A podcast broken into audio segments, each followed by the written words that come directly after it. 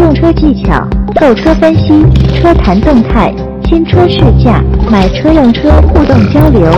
今日说车，今日说车，今日说车，今日说车，今日说车，今日说车，听老王把汽车圈说给你听。今天再来讲一个比较枯燥的话题啊。如果你是一位车主，并且你的车开了一定的时间，那你一定听说过积碳这个词儿。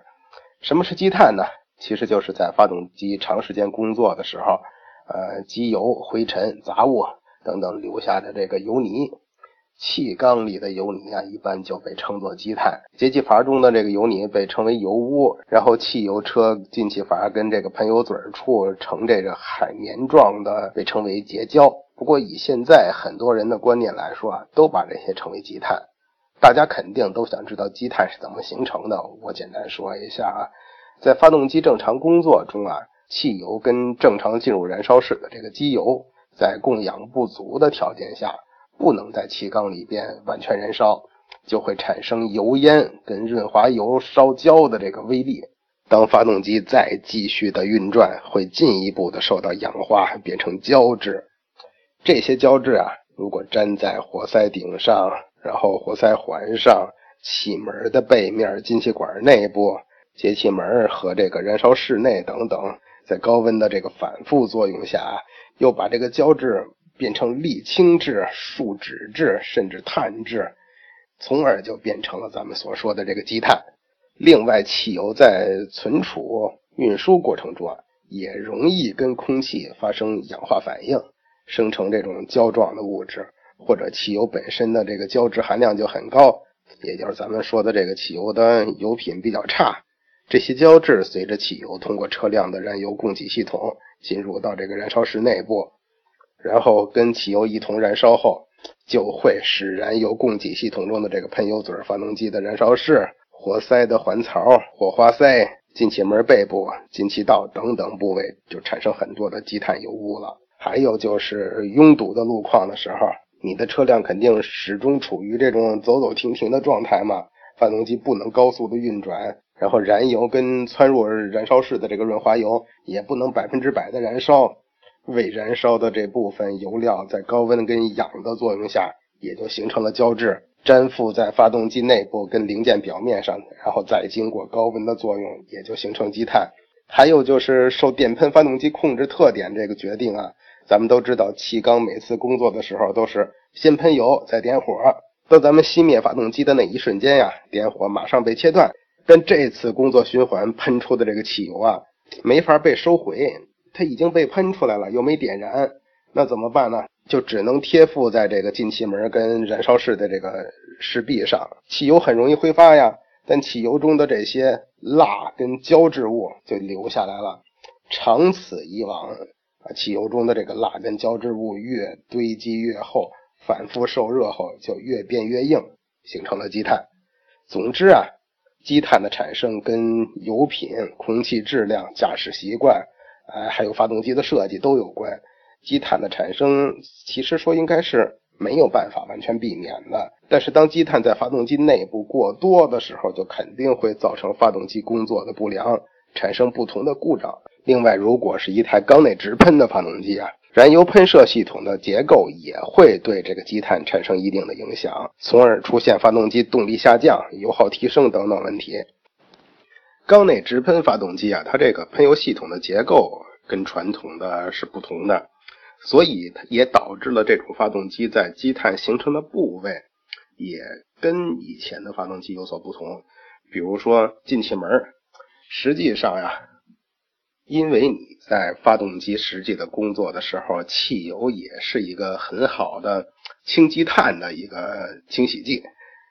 比如气管喷射发动机在运转的情况下，喷油嘴喷出的这个汽油通过进气道、进气门进入到气缸，这个过程中啊，汽油可以顺带的把这些部位进行一些清洗。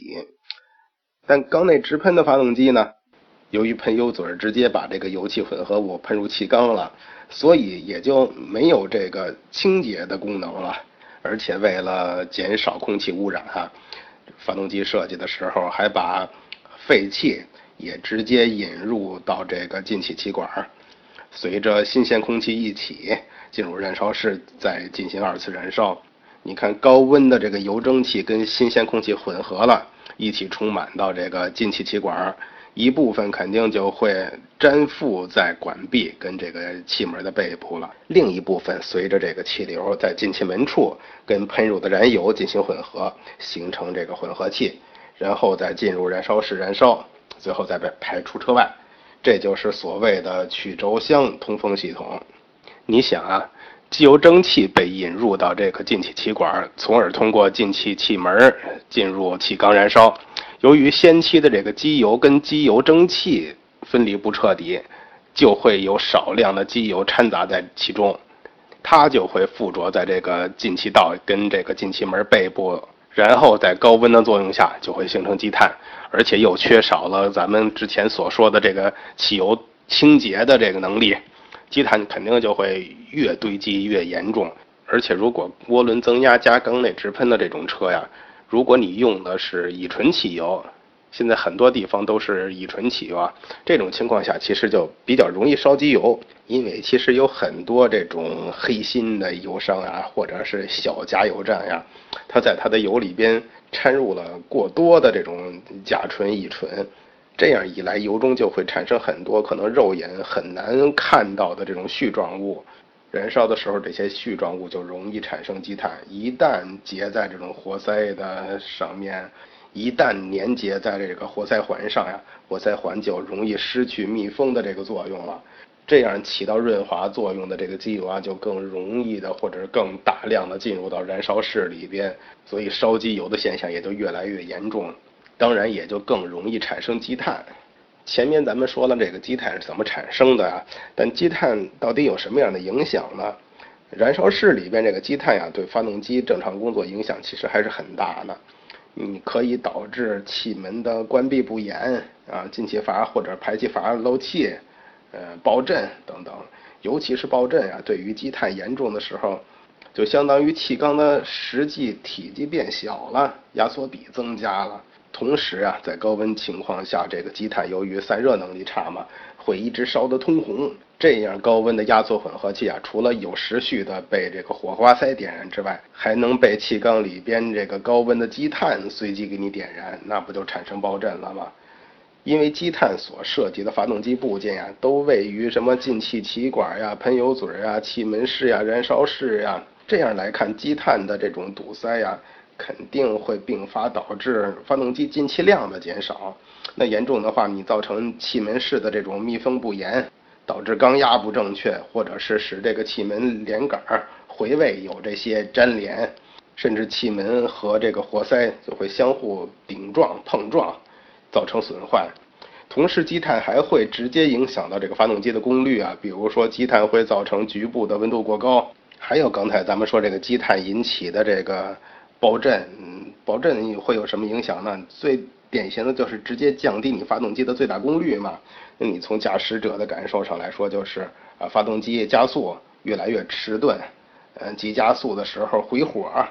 甚至怠速的时候车发抖，油耗变高。如果你发现你的车有这种现象，我建议你就可以检查一下你的积碳了。那当车有积碳的时候，咱们怎么去清理积碳呢？有几种方法。第一个就是物理去除积碳的方法，对发动机的这个进气管路进行拆解清洁，最后再安装，这三个步骤。那对节气门、进气气管、进气气管这个翻板、隔板、气门室、气门、燃烧室、活塞啊进行除积碳，提到拆解呀，大多数车主肯定都会纠结了。说这是发动机呀，很精密的设备呀，你拆开是不是就出问题了呀？大家都知道，嗯，拆发动机是一个大事儿呀。拆装后是不是会影响到这个进气管路的密闭性呀？会不会造成电路隐患呀？而且你这个物理清洗的效果到底怎么样呀？其实可以这样来说呀，嗯，咱们所提到这些需要拆解清洗的部件呀，它。都是螺丝固定的部件，而且你清洗的过程都是在原来的位置上拆除，还有装回，而且不涉及到拆开这个胶封跟重新打胶的这个过程，不会影响到密封性，而且还能比较彻底的清除这些位置的积碳。这个在专业的服务站去操作，不会对发动机产生不好的影响的。但大家肯定都知道，除了上面咱们说这种物理去除积碳的方法，可能你在 4S 店遇到最多的，可能都是推荐咱们用这种打吊瓶跟这使用这种泡沫清洗剂的方法去清理积碳。这个原理大概就是让这个清洗剂通过节气门进入这个进气气管、喷油嘴、气门室等等部位，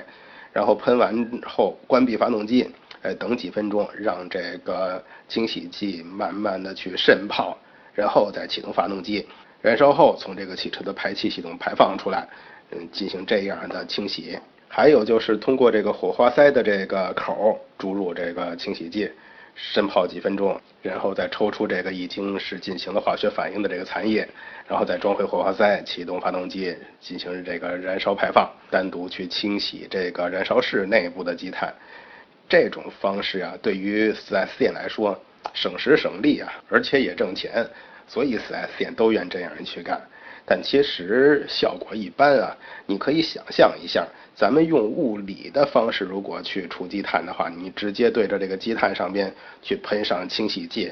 而还要用这个刷子比较用力的才能把它刷下来。因为它粘连的非常紧，你想仅靠这个清洗剂这些化学成分，通过短短的时间的这种浸泡，就能把这个积碳给完全分解掉，把它的排出来，这个不是很现实啊。因为有的积碳它体积比较大，而且硬度很高。而且万一有大块的积碳，你用这种打吊瓶的方式，或者是泡沫清洗剂的方式把它洗下来了，但它掉入到发动机的内部，那就相当于气缸进入异物了。那活塞环因为积碳卡死，或者是在这个环槽里边，相当于气缸进入异物了。活塞环因为积碳卡死在这个环槽里边而拉缸，气缸压缩压力降低了，动力丧失了。那维修的费用肯定更高了，那就得不偿失了，对吧？你看有的车辆在进行打吊瓶这种泡沫清洗之后，油耗突然增高，动力还下降了，甚至经常熄火，那就有可能是因为你这个积碳脱落造成三元催化剂的这个堵塞了。不过话又说回来啊，对于这个燃烧室这个部件，你用物理清洁的方法你就没法去清洗了嘛，对吧？所以使用打吊瓶或者是泡沫清洁剂。对燃烧室的这个积碳清洁还是有一定效果的，所以一般我是建议你可以用物理的方式来清洗这个气门室、进气气管这些部位，然后用这个清洗剂去清洁燃烧室。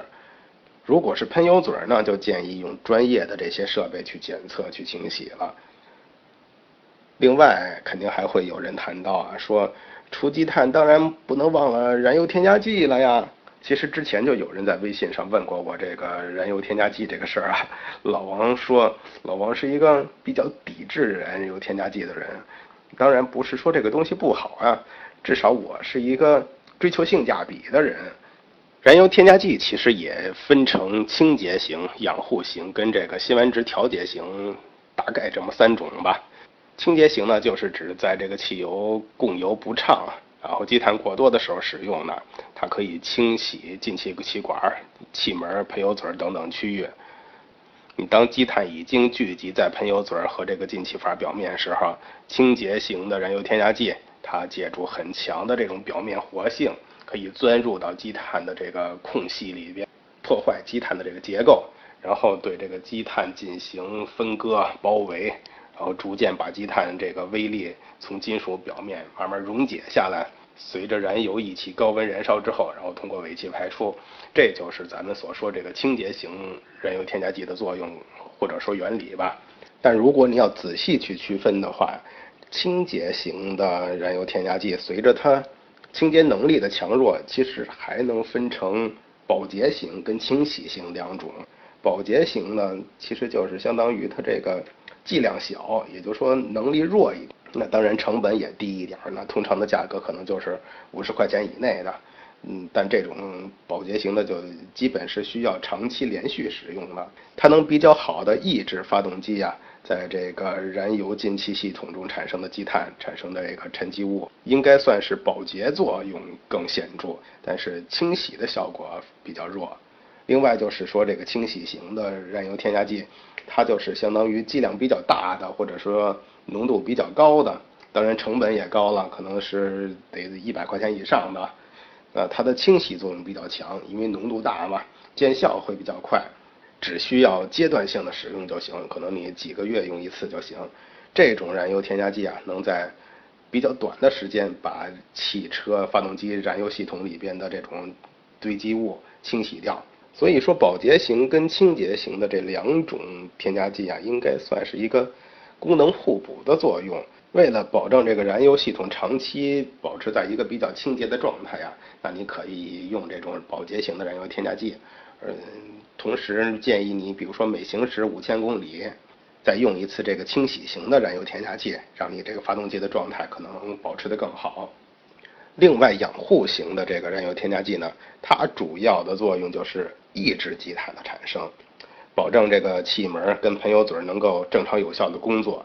燃油中的不稳定成分呀，在高温下产生这个氧化缩合的反应，形成这个微极颗粒。加入汽油中的这个养护添加剂啊。能把这些微小的碳颗粒从四面八方进行包围，形成一个个的这种油溶性的胶束，然后利用胶束之间静电相斥的这种原理，阻止它们慢慢的聚集变大堆积到一块儿，所以它们也就没有办法沉积在金属的表面。所以说，这种养护型呢，更像是一种给发动机的营养品吧。然后辛烷值调整的这种燃油添加剂，这个就比较容易理解了，因为咱们以前谈过这个燃油标号的选择嘛，我们说过有这种辛烷值调节的添加剂。辛烷值啊，通俗点说就是这个燃油添加剂可以把你九十二号的汽油变成九十五号的汽油。不过这种添加剂不建议长期使用啊，因为这种产品里边都含有锰的化合物。它燃烧完的这种物质呀，会吸附在火花塞跟这个三元表面，久而久之就会损坏了它们。当然也不是不能用啊，比如说你出远门去一个偏远山区的时候，老王以前就经常遇到这种问题啊。比如说你在北京加的油都是九二九五的，那你出了北京之后，你可能能找到的油全是九十三、九十七的。你长期使用这种油的话，对你的发动机肯定不好嘛。那怎么办呢？你可以加一个这种调节辛烷值的燃油添加剂，这样的话对你这个油品改善还是有一定帮助的，也就当可以应急的一个产品吧。当然还有一些厂家做了一些什么综合型的燃油添加剂啊，其实就是把上述所说的这个三个功能混合到一起啊，又能清洁积碳，又能抑制积碳，还提升辛烷值等等等等，而且价格肯定要贵一点啊。但是我倒是觉着。如果你真要选择燃油添加剂啊，还是对症下药比较好。在你购买燃油添加剂的时候呀，都有明确的使用方法。你千万不要说，呃，燃油添加剂啊，肯定是对车好的嘛，我随便用随便加。这样，如果你用的不正确啊，反而会对发动机造成比较严重的伤害。而有时你又担心对发动机造成伤害怎么办呢？我少用一点儿。你少用又起不到它真正的作用，也是白花钱。甚至有时候你买到了假的燃油添加剂，嗯，那对你车的损害就更严重了。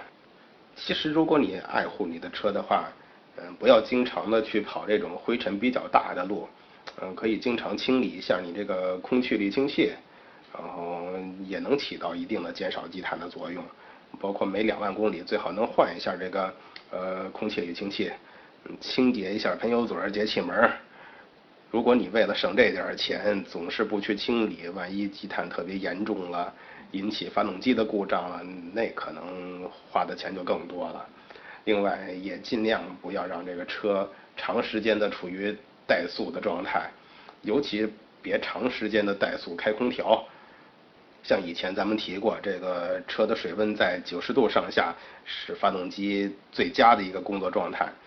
否则的话，汽油燃烧就会不是很充分，积碳就更容易形成。当然呀，很多老司机肯定说多跑跑高速，把这个转速拉高，呃，也可以起到一定的清理积碳的作用。这个从原理上讲是说利用气流对气道的这个冲刷。老王倒是觉得它的作用不能说没作用啊，只是说作用也并不是太大。我更觉得，因为你把转速拉高，应该算是说你减少了低转速，或者说减少了这种低转速高档位的情况，让你的发动机转速能在一个合理的转速范围内，能让它充分的去运转，充分的去燃烧你的燃油，产生的积碳比较少。其实变相也是减少了积碳的产生。最后老王再补充一句啊，上边说了这么多什么积碳产生的原因呀，燃油添加剂的作用啊，积碳的坏处啊，清理的好处啊，其实老王自己从来没用过燃油添加剂，因为开头就说了，老王是一个抵制燃油添加剂的人。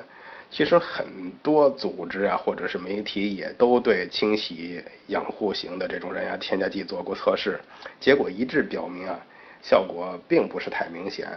所以说你平时三天两头、隔三差五的花钱给你的这个燃油开小灶呀，花的钱肯定也少不了，效果也不一定有多好。你还不如把这钱都攒起来，真正的去做一次这种专门的除积碳，哪怕是定期来一个效果一般的这个打吊瓶，时间长一点来个物理清洗，钱花的也并不一定多，但这才是实打实真正管用的呀。所以这才是老王认定性价比合适的一种方法。当然了，这么多年来，很多人对这个清理积碳、燃油添加剂的看法都是有种种不同的观点。再加上也有 4S 店呀，跟什么厂家去忽悠也好、宣传也好，都是各说各有理呀。所以怎么选择，嗯，都有自己的理由。尤其是每个地区不同的空气环境呀，不同的。油品呀，不同的路况呀，包括每个人不同的驾驶习惯呀，不同的发动机呀等等都有差异，所以具体怎么选择还在于你自己。如果有不同的看法呀，你也可以给老王留言。欢迎添加老王微信交流，微信号码三四八零八九二二三四八零八九二二，一起互动，一起说车。